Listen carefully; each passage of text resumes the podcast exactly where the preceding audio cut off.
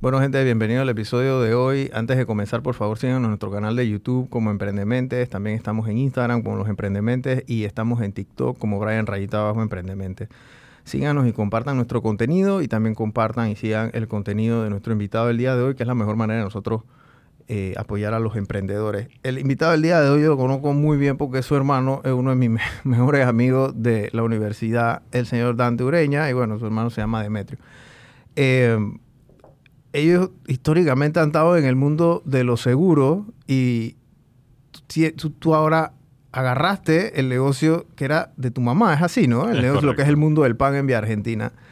Eh, y aquí han venido muchos emprendedores que agarran o heredan de cierta forma negocios de los papás, pero le dan la vuelta al asunto haciéndolo o actualizándolo o evolucionando a las realidades de lo que es el mercado ahora mismo.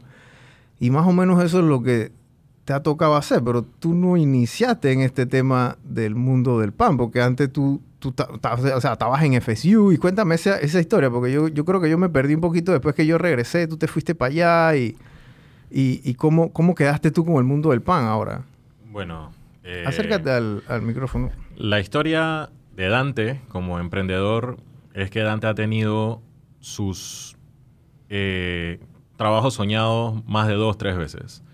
Eh, yo aquí en Panamá empecé con eh, las marcas del grupo Regency, eh, haciendo la contrahistoria del padre rico, padre pobre. Mi papá era estudia, estudia, estudia. Yo tenía ansias de aprender, entonces apliqué a un trabajo, me salió, me fue bien, me dieron las llaves de un mercado y me fui para Colombia a vender calzado deportivo por año y medio. ¿Qué vendiste allá? ¿Qué vendías allá? Eh, la marca Hightech y la marca Mitre de soccer.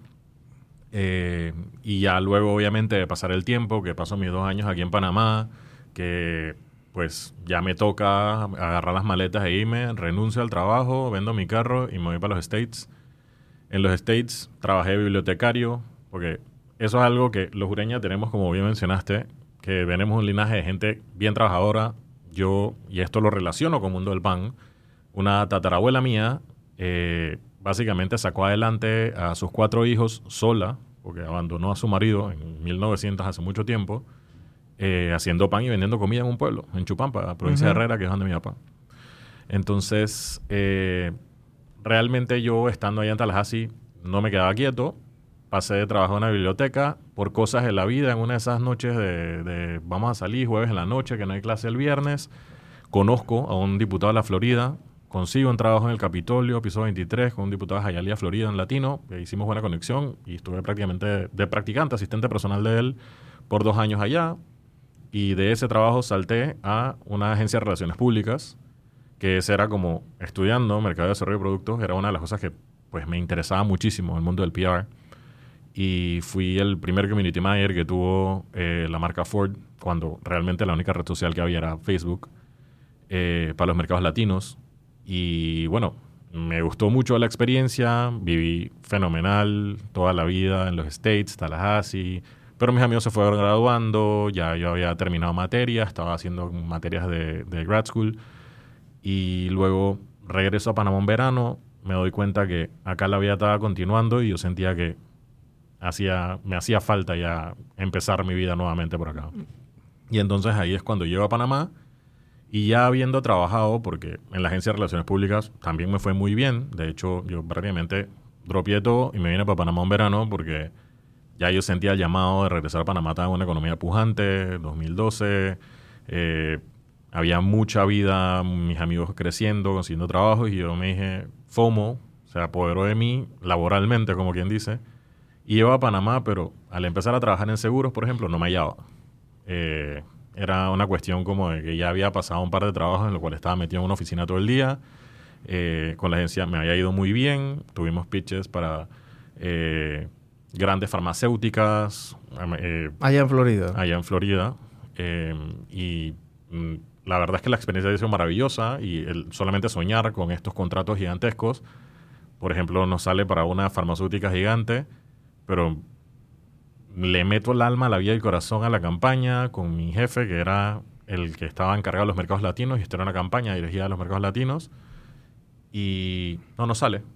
Me pega duro, se mezcla con el feeling de querer regresar a casa, hablo con mi jefe, me vengo de vuelta, llego a Panamá, todavía tenía como esa zozobra de que tanto trabajo, no ver los resultados, estando metido en una oficina.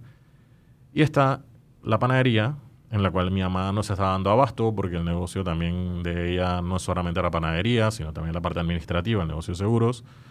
Y le digo, déjame meterme, porque es una panadería que estaba funcionando perfectamente bien y realmente ella no se estaba pudiendo dar abasto. Entonces, como me dijo el director de Ampime hace un año, eh, agarrar un negocio familiar también es emprender.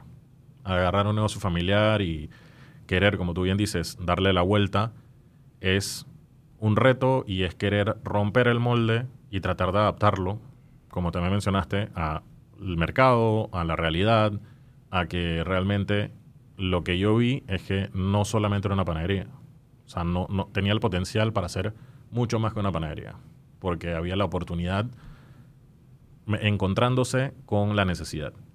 Entonces, Mundo del Pan, yo llego y lo primero que hago es empezar a empujar la parte de business to business eh, y distribución de productos para restaurantes, hoteles, navieras, eh, y empiezo a mover panes, postres, bollerías, boulangerie, eh, todo tipo de productos, adaptándome a las necesidades de los clientes, porque digamos que la parte de retail ya era algo que estaba establecido y entonces a mí me permitía como gerente, como propietario, empezar a movilizarme. Entonces, ahí es donde aprendo también que una panadería no puede vivir solamente de vender pan. Suena irónico, suena gracioso, pero en realidad en este mercado, en un país donde no producimos trigo, donde la harina sí se procesa, se hace aquí en Panamá, pero dependemos de las importaciones del trigo, de las importaciones de los productos de, grasas, levaduras y productos de panificación, a uno como gerente le toca empezar a ver qué otras cosas puedo hacer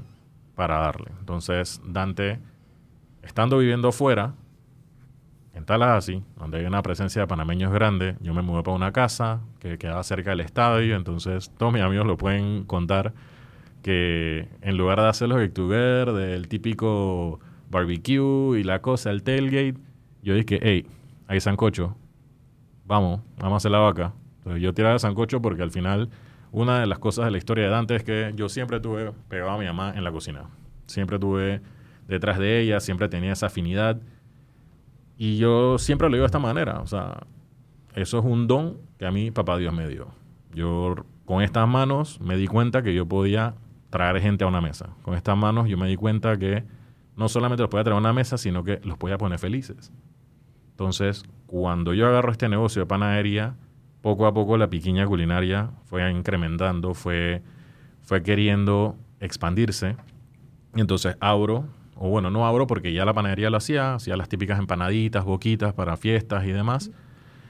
Pero yo poco a poco, con lo que voy haciendo de la expansión del negocio, voy creciendo la cocina.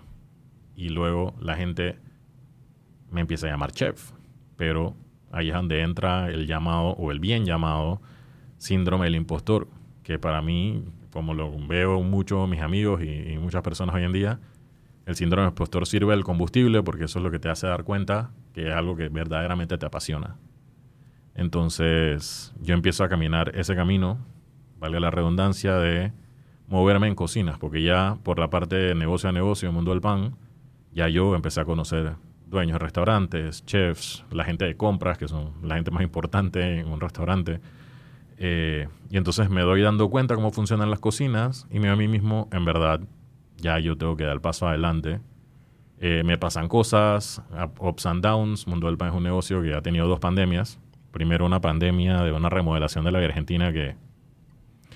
O ¿Cómo, fue, ¿Cómo fue eso? Porque Vía Argentina antes era, digo, toda la vida ha sido como que un epicentro turístico, vida nocturna, cafés en el día, mucha gente caminando. Eh, y pasa este tema de la remodelación, que fue la ampliación, los adoquines, etcétera, eh, que probablemente les dijeron a los negocios en tantas reuniones, me imagino que en ese momento el municipio hizo, esto va a durar seis meses, esto va a durar siete meses y, terminó demorando cuánto tiempo al final.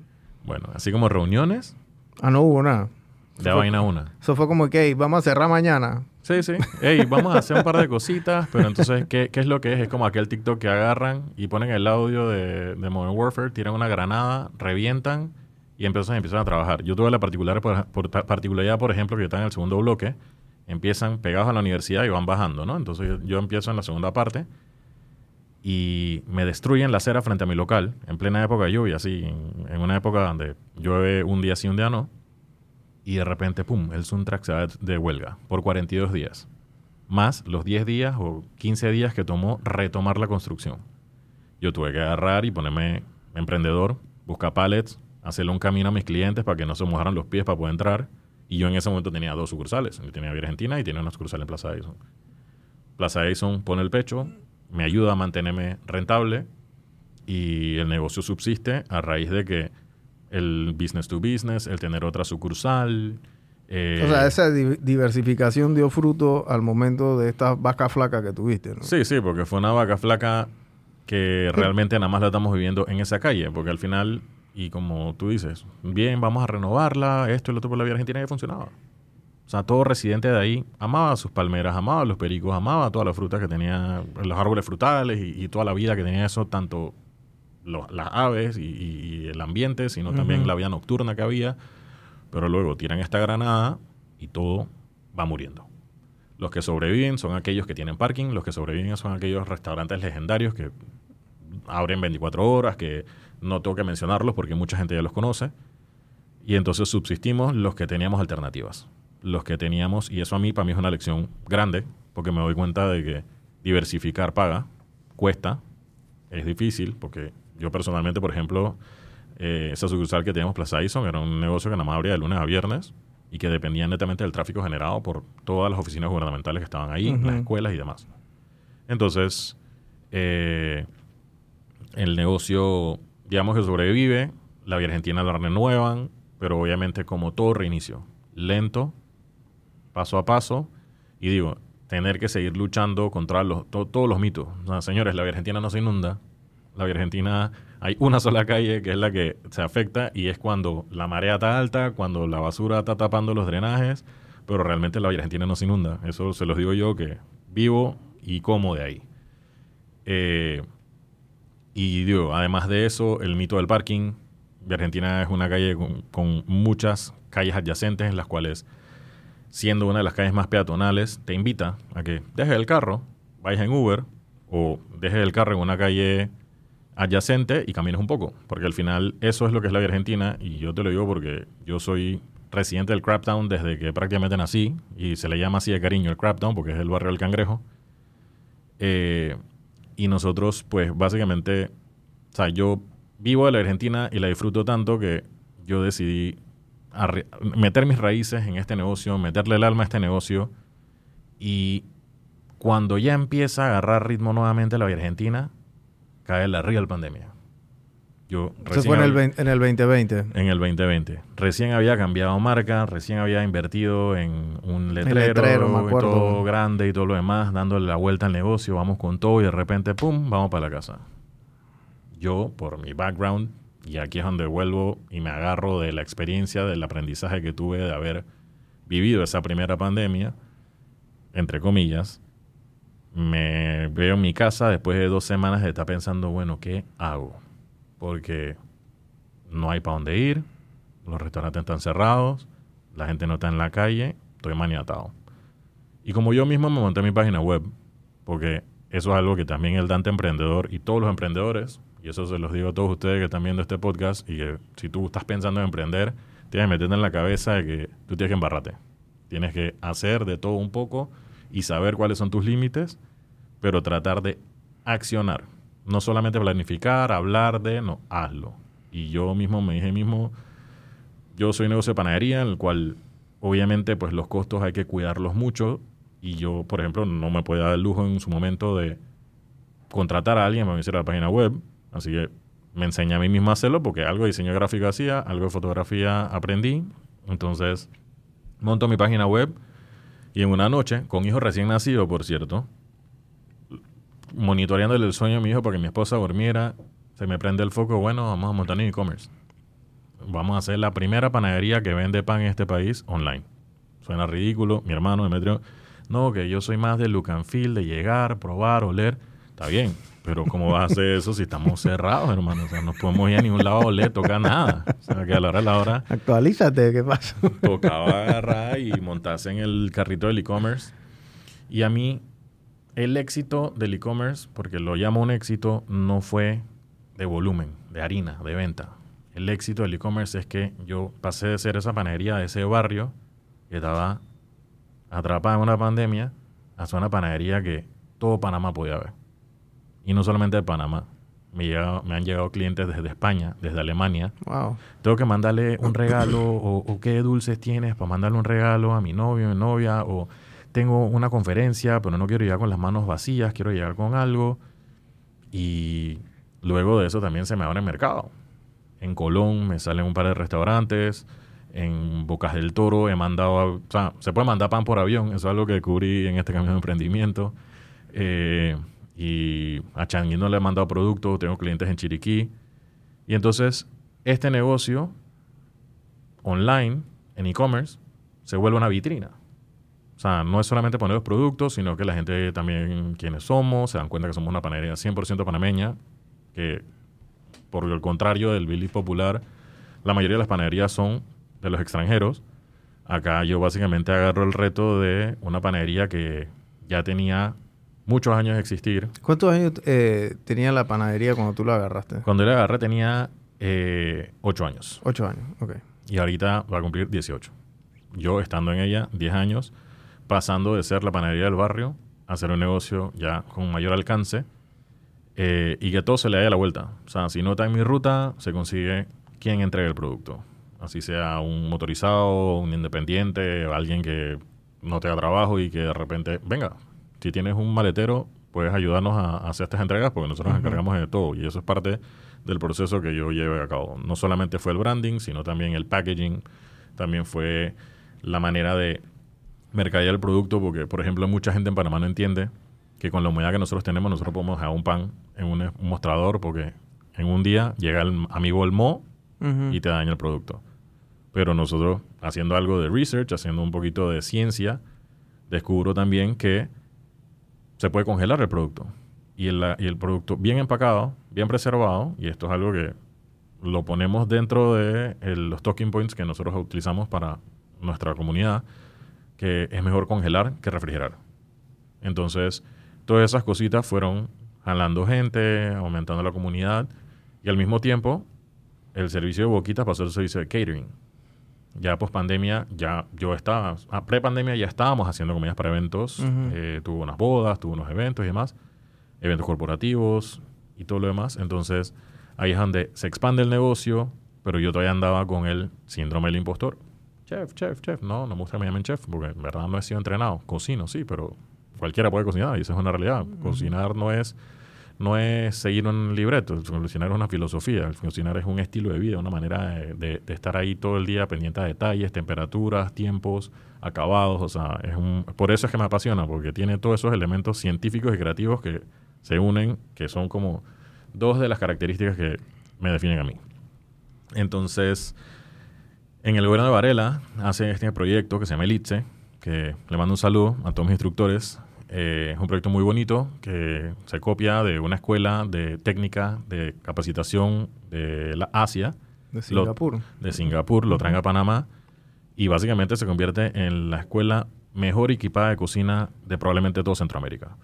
Grandísimo, dos talleres de cocina, dos talleres de panadería, eh, cuartos de simulación, simulación de bar, simulación de restaurantes, para hotelería, o sea, tiene de todo un poco y digo, yo entré justo antes de la pandemia. El día que entro al ITSE me entero que mi hijo va a nacer.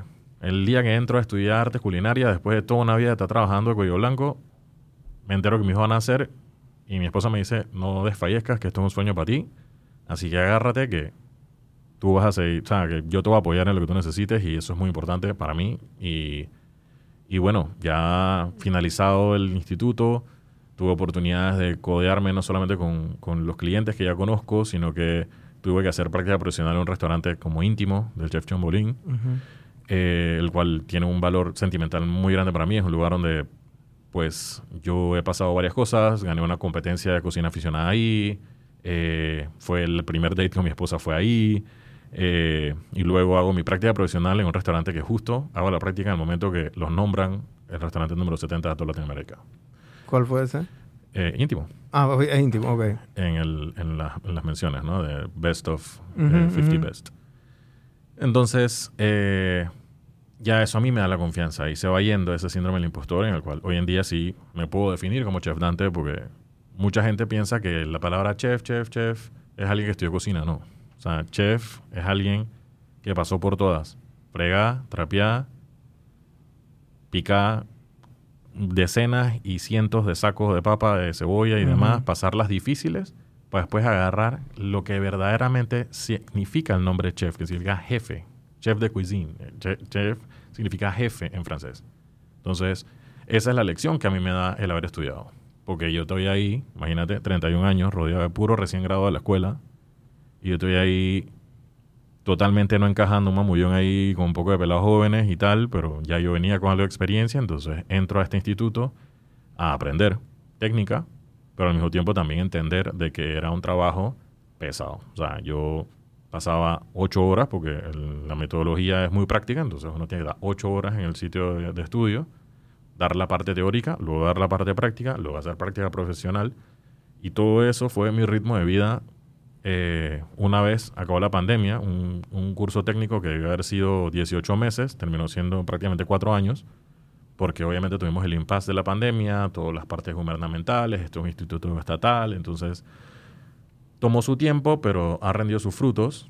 Y eso, por ejemplo, me lleva a 2021, en el cual acabo mi práctica profesional y entonces empiezo a mover más mundo del pan, siendo un local que está en Vía Argentina, que es altamente turístico. Vía Argentina es un producto que realmente, eh, aunque mucha gente no lo vea, es un sitio donde muchísimo turista se hospeda. En lugar de hospedarse en los lugares del casco que son más exclusivos, se hospedan en el área del cangrejo. ¿Por qué? Porque es el área más peatonal. Tiene los parques, es caminable, hay cafés, restaurantes y es un lugar donde tú puedes saborear Panamá puedes empaparte un poco y entonces ahí yo también me fui dando cuenta en la reactivación de que Panamá tenía, o sea, la Vía Argentina, Mundo del Pan, estaba en una posición ventajosa, no solamente por lo céntrico, sino que también porque hay cualquier cantidad de hoteles en el área colindante en la cual empezaron a llegar a disfrutar y entonces ahí yo me dije, mira, vamos a soltar este café altamente comercial, vamos a meternos a a un café de especialidad y ahí es donde yo hablo con Lourdes Guerra, de la granjerita, que me pone en contacto con Nadella, que es su hermana. Saludos hasta la altiva provincia. Y yo les empecé a comprar el café de ellas, que es Jaramillo Steak Coffee.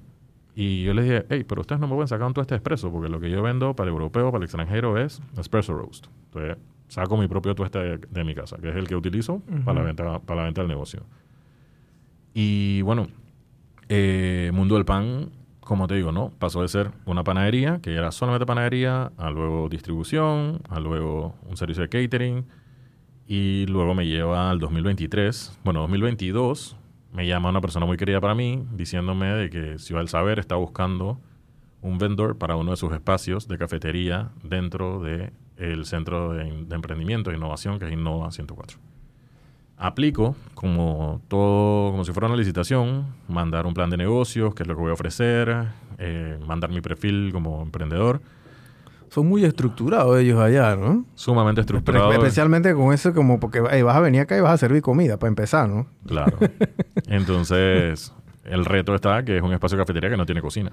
Pero dentro de todas las cosas que he mencionado previamente sobre el mundo del pan, nosotros somos una cocina de catering, 100% equipada, que ya hacemos eso. O sea, nosotros hacemos comida que no se va a consumir en el sitio. Entonces ya tenemos ese background y entonces me llaman, pero me dicen, el reto es que el martes tenemos la evaluación, así que, y estamos hablando que me llamaron un viernes.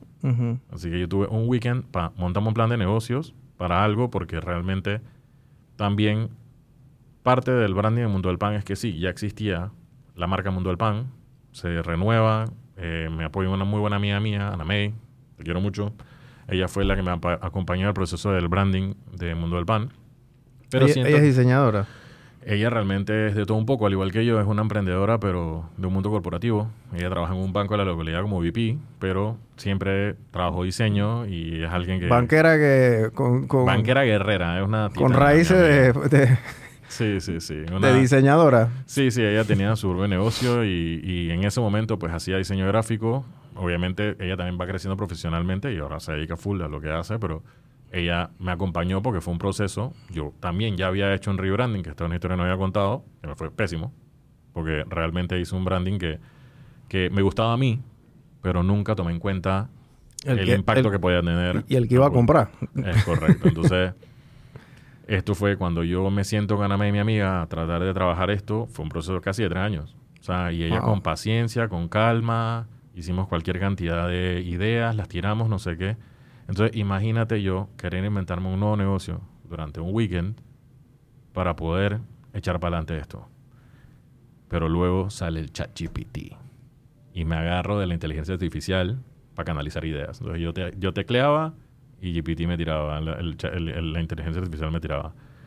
Entonces surge esta idea porque yo en la panadería tengo un código, o no un código, sino que es algo que verbalmente, o sea, un, un, símbolo verbal que es, hey, en la vitrina hay tal producto, tal cliente lo está pidiendo, o sea, que eso es como un segmento de inventario, un grupo de, inventario del negocio es eh, la vitrina. Entonces me agarro esa palabra, ¿no? La vitrina. Es un, espacio adaptable, es algo que, que surge... Eh, porque me gustaba el concepto bien en blanco, canvas en blanco, para arrancar de cero y eso era lo que yo quería hacer, emprender, porque como bien lo dije anteriormente, había que diversificar porque siempre hay que tener un plan B, C, D cuando estás en este mundo del emprendimiento. Entonces, para no encasillar mundo del pan con panadería nada más, y yo respeté mucho eso, porque yo en su momento cuando intenté hacer este branding, pensé en cambiar el nombre de la panadería, pero me dije, realmente ya este trabajo está hecho, vamos a empezar a vamos a mantenerlo, vamos a darle un refrescamiento que se vea acorde a los tiempos actuales. Eh, y digo, esta situación que me llaman para abrir un espacio de cafetería ya es un reto, porque obviamente sí, mucha estructura, uno que viene de trabajar solo, independiente. Eh, y digo, coincide con que en verdad hoy en día en Panamá estamos pagando la harina más cara de la historia. Desde la guerra de Ucrania, los costos logísticos y todo lo demás todos los productores, todas las empresas, nosotros estamos pagando un recargo ahorita mismo en comparación a hace dos años en la harina de un 23, 25% de costo adicional. Porque sí. Así que, si ustedes conocen a un panadero, valórenlo, porque estamos luchando duro por mantenernos vigentes y atendiéndoles y sacando los productos todos Sí, el tema, el tema con la harina, gente, y disculpa que te interrumpa antes, es que cuando pasa lo de la guerra de Ucrania, Rusia produce fácilmente más de la mitad del trigo que se consume en el mundo. Y a lo mejor me estoy quedando corto, puede ser hasta más. Entonces, eh, los Estados Unidos y todos estos países de las Naciones Unidas imparten estos, estas restricciones de importación y restricciones de precio, de arancel, tarifa, etcétera, encareciendo horriblemente el precio de la harina. Y eso lo que te hace es una discrepancia en el mercado horrible, porque posiblemente la harina en Rusia está que se desborda y cuesta, dije, un centavo, pero esa libra de harina ya cuesta un centavo, acá en Panamá cuesta, dije, 15 dólares, para que guarden proporciones. Entonces, cada vez que hay estos conflictos de guerra, en verdad, el que se beneficia muchas veces es, obviamente, el que te está vendiendo la pistola y la bala, eh, o la tecnología para tirar la pistola y, las balas, pero los que no se benefician es el que consume esos productos, por ejemplo, como el de Rusia, ¿no? que es el trigo, por lo menos eh, los fertilizantes, el, petróleo, el acero, o sea, una cantidad. Los celulares se volvieron más caros porque ahí hay mucho tema de minería donde sacan níquel y sacan cobalto y este poco de cosas que usan para las baterías de los celulares, etc. O sea, esto es como una cadena, en efecto, y, eso encarece mucho tu producto también, horrible como también otro pocotón de cosas que se hacen con trigo y harina aquí en, Panamá, en Latinoamérica en específico. Sí, sí, es correcto. Y no solamente es el trigo, sino que también los insumos de panadería, al cambiar el mercado tan drásticamente, donde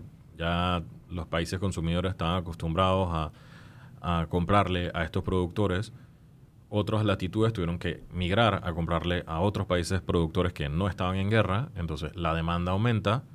Y por ejemplo en el caso de Panamá los molinos harineros traen el mismo trigo del mismo lugar porque tiene las características específicas para este clima, la cantidad de proteína, la, la, calidad del trigo está adaptado al clima panameño y entonces obviamente no toca de otra que pagar el precio que dicta los productores de harina, o sea, y nosotros no nos queda de otra que adaptarnos y, y por eso digo, a mí me tocó diversificar forzosamente porque realmente eh, los insumos se habían inflado a un punto en el cual realmente ya uno no le podía sacar el, mismo margen a las cosas y realmente muchos clientes no te pueden pagar porque tienden a, pensar de que sí, como tú lo dijiste, el pan es barato porque la harina es barata, sí, pero hoy en día no. Hoy en día estamos viviendo nuevamente la harina más cara de la historia en Panamá. Pasamos, o yo pasé de pagar 36, 37 dólares del saco a pagar 54. Y regateé y me lo bajaron 2 dólares. o sea que a la hora de la hora, eh, este camino me ha llevado a que Mundo del Pan, pues siendo una empresa que ya está establecida, que tenemos una cartera de clientes a los cuales se le distribuye productos, eh, nosotros tenemos uno de los productos punta de lanza de nosotros son panes de hamburguesa. Nosotros le vendemos a veintipico restaurantes productos de panificación de hamburguesa hechos localmente con huevos de nuestra propia finca eh, y que precisamente eh, nos agarramos de esa artesanalidad porque existen dos tipos de panadería, la panadería industrial y la panadería artesanal, que obviamente hoy en día la panadería artesanal se apoya mucho en procesos mecánicos y máquinas, pero al fin y al cabo está ese elemento humano. Entonces, ese es el reto para un negocio como este porque obviamente el empleado, la capacitación, el tiempo, que si se enfermó, que si la familia, que si una pérdida, que si esto, que lo otro. Entonces, eh, Mundo del Pan, vuelvo y repito, es mucho más que una panadería porque aquí también estamos formando panaderos, estamos formando cocineros, estamos formando gente que mal que bien eh, no llegaron pensando que iban a hacer esto por toda su vida porque Panamá no es un país históricamente panadero nosotros nos agarramos muchas influencias de afuera, por ejemplo, el mundo del pan es lo que era, y lo digo sin pena, era un Mr. Pan antes, del señor Noel, y muchas de las recetas de hace 30 años son de las que han permeado para estos tiempos, y en lo que yo agarro mundo del pan y yo le imprimo mi, mi identidad, yo me agarro de estos productos, de los panes hamburguesa. Entonces no solamente vendo una hamburguesa, sino que vendo cinco distintos tipos de hamburguesa que se adaptan a lo que venden las cervecerías, los restaurantes, los bares, para poder tener ese feeling y que realmente no depender de un, de una de un solo producto. De un solo proveedor también. Porque lo que pasa es que obviamente están estos proveedores grandes casas que, que traen productos importados, que traen productos con calidad norteamericana buenísimos, pero están congelados y que llevan mucho tiempo de haber sido producidos. Entonces la calidad no es la misma. Claro. No te permite variedad. Entonces nosotros, yo me agarro y entonces me saco un pretzel bun, saco eh, un pan adaptado para lobster roll. Eh, luego me agarro de todo el tema del sourdough, porque yo, como digo, hoy en día mucha gente me preguntan muchas veces al mes si hacemos productos gluten free y estamos trabajando en eso.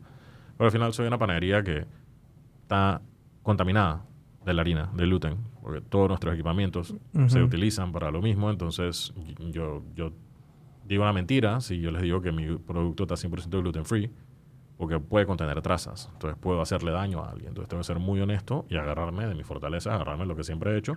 Pero digo, sí, sí siempre se trata de diversificar, sí siempre se trata de adaptar. Entonces ahí es donde utilizamos productos como maíz, producto local, para integrarse a los, productos, se le dan largas fermentaciones, se utiliza masa madre, que ayuda a la digestión y, y digamos que en campo mucha gente lo ha probado porque como saben que el producto de larga fermentación, que es una de las características que nosotros tenemos. Panamá tiene el clima perfecto para fermentación.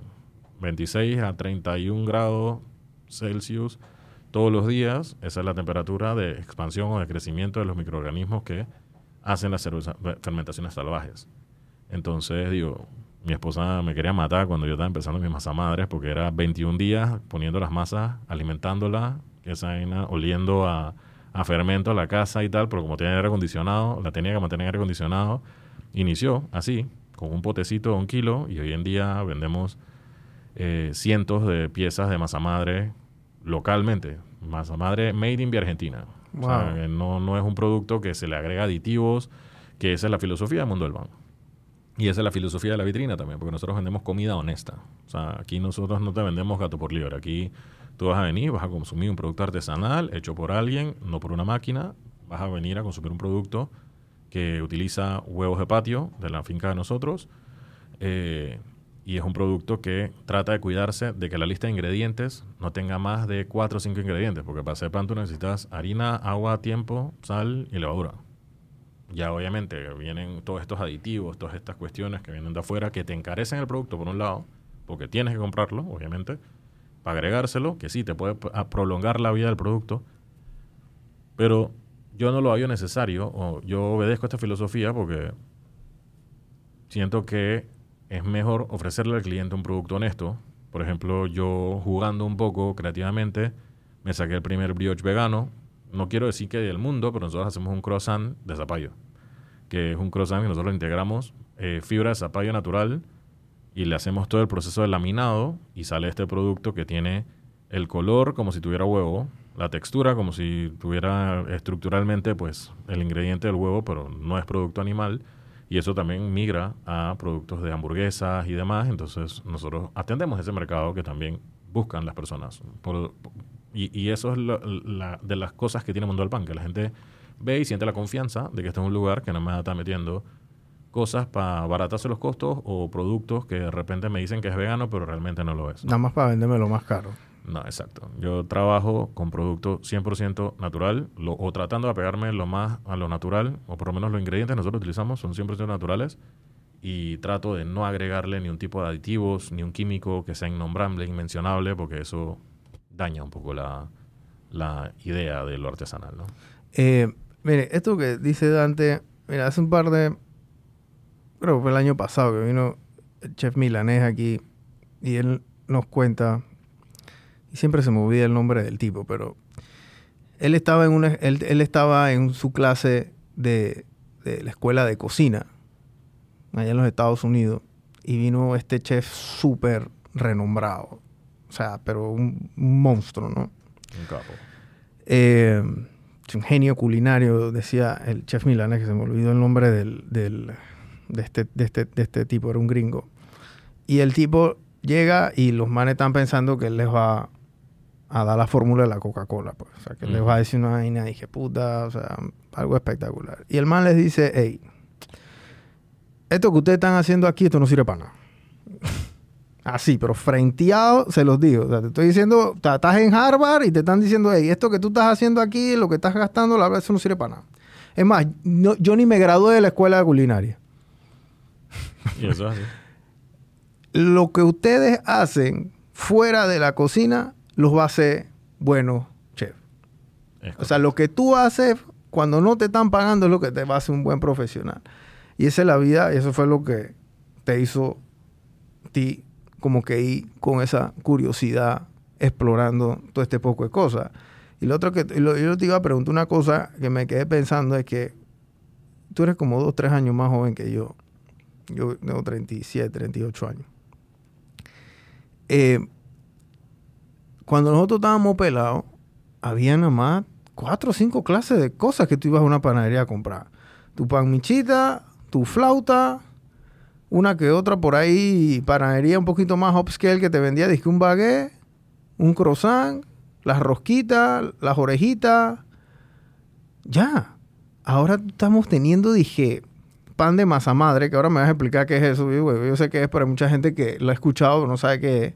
Pero ahora tú estás, ahora estamos teniendo panes de sin gluten, panes este, de especialidad, sourdough, o sea, hay una, hay, hay un sinfín de abanico de cosas que ya el mercado lo pide y obviamente está dispuesto a pagar por eso, sin contar el pan clásico, ¿no? El, el, el, de toda la vida, el del día a día, ¿no? Correcto. ¿Cómo, ¿Cómo ha ido evolucionando eso y por qué están llegando estas tendencias aquí a, Panamá, porque antes nosotros no escuchábamos nada de sourdough, nada de masa madre, nada de estos panes especiales de hamburguesa tampoco, o sea, o panes de que mitad trigo, mitad no sé qué, este es no sé qué, este es, este es el rye, este, o sea, la gente se está poniendo bien creativa en el área panadera, al punto de que ya no es algo tan tan sencillo, pues, o sea, ya tú estás teniendo gente que se especializa como en estas grandes cocinas en, el mundo, ¿no? En Francia, en los Estados Unidos, en, Asia, que tú tienes y que un chef panadero, un chef, un chef de pasteles, un chef de, de, así como tienes en la cocina, pero tienes un área culinaria que es, que es bien especializada, ¿no? Sí, al final, como mencioné antes, cocina es una filosofía, a menos de que sea como bien salió ahorita, que tampoco recuerdo el nombre porque existen muchos genios culinarios, pero un chef británico hace poco se hace tendencia a un video en el cual muchos chefs panameños compartieron que cocinar es una filosofía, es un estilo de vida, y eso me lo grabé y me lo quedé, a menos de que sea pastry, a menos de que sea panadería, baking, que eso ya es química. Volviendo a tu pregunta, ¿qué es sourdough? Sourdough es el origen de la panadería. O sea, como toda película tiene un prequel, bueno, Sourdough es la manera en la cual inicia eh, la panificación. ¿Por qué? Porque la harina tiene levaduras naturales. Y entonces para tú hacer pan, como mencioné antes, agua, harina, un agente leudante, o sea, una levadura, sal y tiempo. Estos son los ingredientes primordiales para hacer la harina, o sea, un masa madre. ¿Qué es un masa madre? Masa madre es un producto en el cual agarras una porción un 20-30% de tu producto lo prefermentas, lo trabajas, como dije, 21 días o el tiempo que sea necesario para poder que estas harinas se descompongan su estructura y empiecen a elevar, se generan estas burbujas. ¿Y cómo lo trabajas? Porque eso, eso tiene su proceso, que echas un poquito de harina, agua, lo dejas ahí, después sacas, tienes que echar un poquito más y sacas y, eso va... Y, y eso es lo que encarece el producto al final también, porque tú agarras y tienes un pote de un litro tú le vas a agregar 200 gramos de harina por un porcentaje, una equivalencia en agua.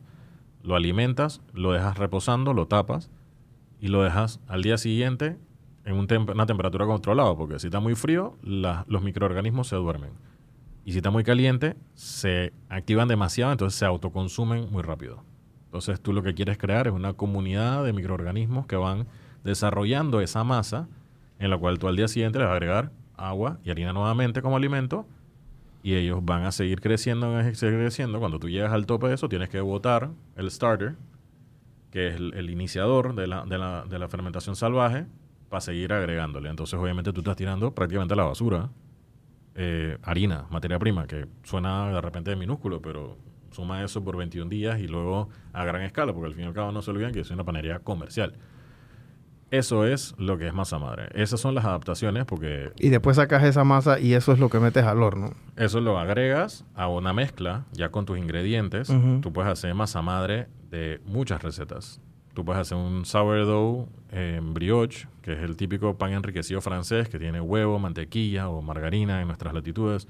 Eh, y le vas agregando esto para enriquecerlo, leche y demás. Entonces le agregas el iniciador de masa madre y eso lo que hace es que te agria la masa, sí, pero esa, ese agriado de la masa lo que hace es desarrollarle más sabores, mejor estructura, el pan crece. Y eso es la levadura, digamos que... Natural. Natural, ok. Correcto. A esa no le vas a echar más levadura. Dependiendo, ¿no? Dependiendo del tipo de receta. Claro. Porque hay levaduras que requieren, o sea, hay panes que requieren mucho más fuerza. Un pan molde, por ejemplo, va a requerir un poquito más de fuerza para que suba y agarre, el, agarre forma. la forma del producto. Que yo tengo una curiosidad. Yo, por ejemplo, dejé de vender pan de molde porque era imposible competir con el pan comercial. Todo el mundo va y entonces todo el mundo piensa que un pan de molde debe costar dos dólares. Pero en realidad cuando tú lo haces artesanalmente, con huevo de verdad, no con huevo en polvo, con leche de verdad, no con leche en polvo, tienes que llevar esos costos. Entonces yo dije, vamos a aguantar esto, hasta que me di cuenta, como emprendedor, que había una necesidad. Muchos restaurantes me estaban pidiendo un molde para hacer toasts, para hacer French toast, para hacer emparedados, club sandwich y todo lo demás, pero que ya realmente querían salirse de ese perfil y ese sabor mineraloso que tiene el pan con aditivos y preservantes. Claro. Querían algo más natural, algo más fresco, entonces me meto en el internet, busco un proveedor, consigo los moldes en el tamaño adaptado y soy probablemente una de las pocas panaderías que tiene el tamaño de un molde de cross section de 15 centímetros por 15 centímetros, que es como el tamaño, un molde para de estos sándwiches grandes, un Texas Melt, un toast, un French toast. Y entonces ahí es donde yo agarro mis recetas y entonces las monto en estos moldes y ahorita mismo en mi parte comercial de restaurantes, uno de los productos que más me piden son estos moldes por las dimensiones. Claro. Y entonces no solamente las dimensiones, sino porque también valoran lo artesanal. Y esa es una de las evoluciones, volviendo a tu pregunta, de que qué hace que esto todo el mundo empiece a demandar. Migración. Tenemos grandes migraciones de nuestros amigos de, de Sudamérica, tenemos mucha gente viniendo de Europa buscando pan de verdad, porque los españoles nos vacilan de que nosotros comemos bollos, nosotros no comemos pan, porque obviamente están acostumbrados a estos productos de larga fermentación, y que en Panamá nosotros tenemos el reto de no poder tener la oportunidad naturalmente de hacer largas fermentaciones porque vivimos un país muy caliente. Entonces, si tú pones un pan a fermentar al aire libre, o no al aire libre, pues, pero a temperatura ambiente, se te fermenta demasiado rápido, entonces se te cae el pan porque los microorganismos, como mencioné anteriormente, aceleran su desarrollo y entonces luego ya se comen todas las azúcares del producto y el pan se cae. Entonces, es ahí donde nosotros, los panaderos, tenemos que dar adaptaciones. Existen muchas, eh, muchos emprendedores, muchas personas que hacen pan eh, artesanalmente y lo venden y, y, eso es un segmento del mercado.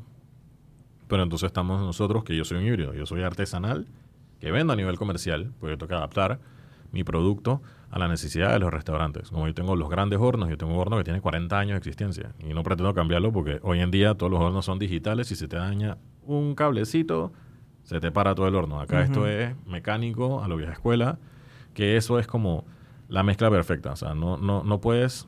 Es un negocio que yo me estoy apoyando en la parte comercial, en la parte de venta, en la tecnología, pero en la parte de, producción. De producción seguimos siendo, utilizamos técnicas modernas, ahorita mismo se le puede llamar que el sourdough es, o masa madre, es una técnica moderna, digamos, porque es una readaptación a lo que milenariamente se está haciendo. O sea, historia graciosa. En Egipto encontraron una vasija que tenía una eh, deshidratada eh, harina de aquellos tiempos. Los arqueólogos agarraron, lo llevaron a, a un estudio, un laboratorio, rasparon, se dieron cuenta que había microorganismos adormecidos ahí y hicieron un pan de 10.000 años. Wow.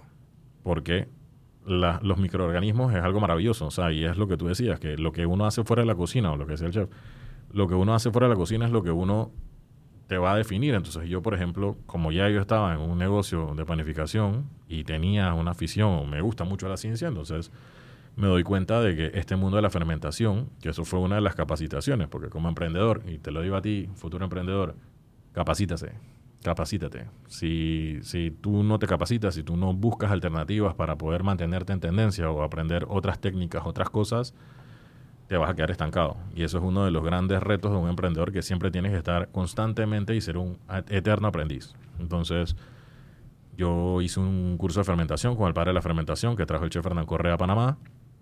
Eh, y realmente me abre los ojos a que existen muchas alternativas. Por ejemplo, yo, saco y tengo en mi recetario un pan de frijol blanco.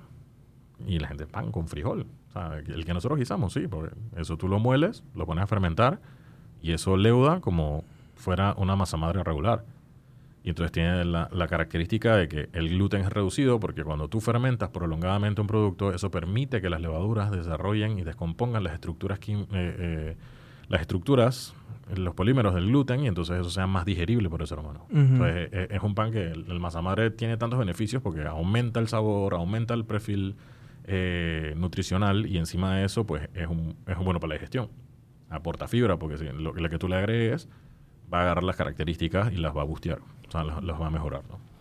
Entonces, definitivamente que en la parte de panificación estamos, como tú dices, pasamos de vender rosquita, el típico panito, la michita y tal, a empezar a vender panes del mundo. Porque, y ahí es donde yo me agarro, el mundo del pan es eso. Es eh, un espacio en el cual vas a encontrar distintas cosas que de repente puedes utilizar o en tu comercio o en tu casa eh, y vas a encontrarte algo que es rico y que no va a tener ni un tipo de producto que no se aleje, o sea, no, no estoy inventando la rueda, yo simplemente estoy agarrando y adaptando las recetas a lo que necesita el mercado local, a lo que en verdad funciona aquí en Panamá. Probablemente la, bueno, te voy a decir que todos los restaurantes, pero te voy a decir que una gran mayoría de restaurantes van a necesitar pan dentro de alguna estructura de cocina que tengan o de algo en su menú y el pan para el restaurante puede ser un problema porque ellos no hacen pan. Es correcto.